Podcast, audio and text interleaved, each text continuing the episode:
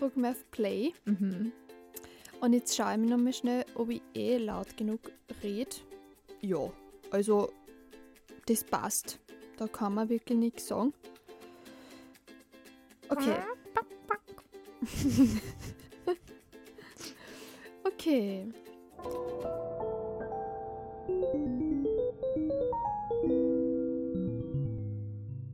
Folge 87. Auf unsicherem Boden.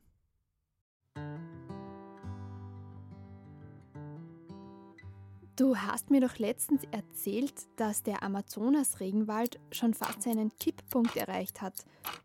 Ich verstehe einfach nicht, wie das sein kann. Klar, es ist in unser aller Interesse, dass der Wald nicht zur Savanne wird. Aber zerstört die brasilianische Bevölkerung nicht auch ihre eigene Lebensgrundlage? Das könnte man natürlich so sehen.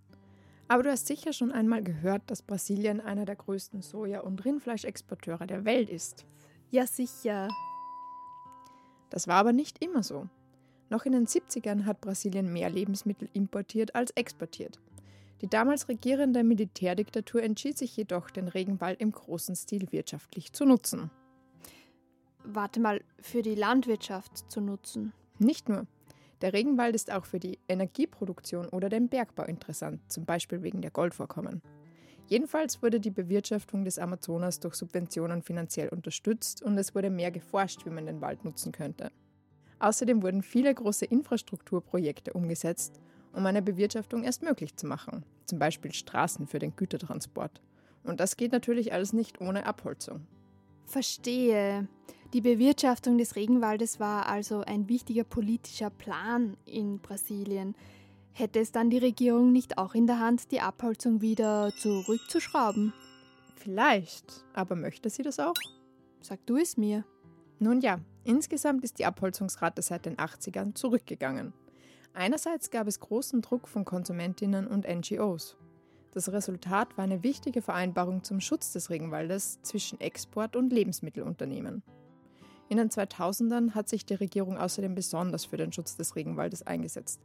Zwischen 2004 und 2017 konnte die Abholzungsrate um über 70 Prozent reduziert werden.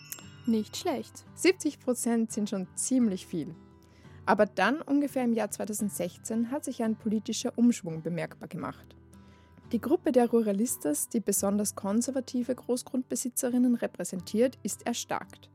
Soziale und ökologische Maßnahmen wurden abgeschwächt und zwischen 2017 und 2018 ist die Abholzungsrate um über 8% gestiegen.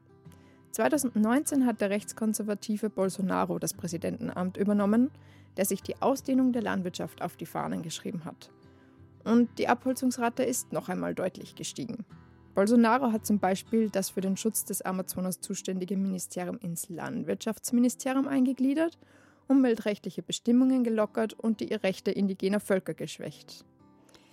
Aber woher weiß man eigentlich, dass die Abholzungsrate wirklich gestiegen ist? Das erkennt man auf Satellitenbildern. Ah, okay. Aber es gibt ja auch sicher große geschützte Gebiete im Amazonas, oder?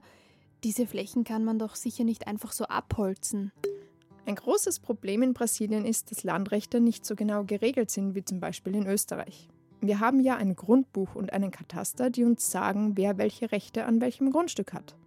In Brasilien gibt es aber große Unsicherheiten bei den Eigentumsrechten, weil es keine einheitliche Erfassung dieser Rechte gibt. Bei etwa 17 Prozent der Fläche Brasiliens sind überhaupt keine Landrechte dokumentiert. Und wo es keine klaren Landrechte gibt, kann man sie auch nicht durchsetzen, selbst wenn man wollte. Außerdem kann kein funktionierender Bodenmarkt entstehen. Das führt einerseits dazu, dass große Flächen von irgendwelchen Leuten in Besitz genommen und illegal gerodet werden. Leider sind davon auch zum Beispiel Reservate indigener Völker betroffen. Andererseits, was würdest du machen, wenn du befürchten müsstest, dass du deine Landrechte in ein paar Jahren verlieren würdest? Ich würde wahrscheinlich versuchen, so schnell wie möglich mit meiner Fläche Geld zu machen.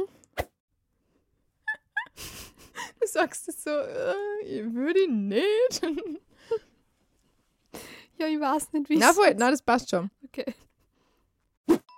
Exakt. Sichere Landrechte wären also schon eine Chance, um den Amazonas-Regenwald zu schützen.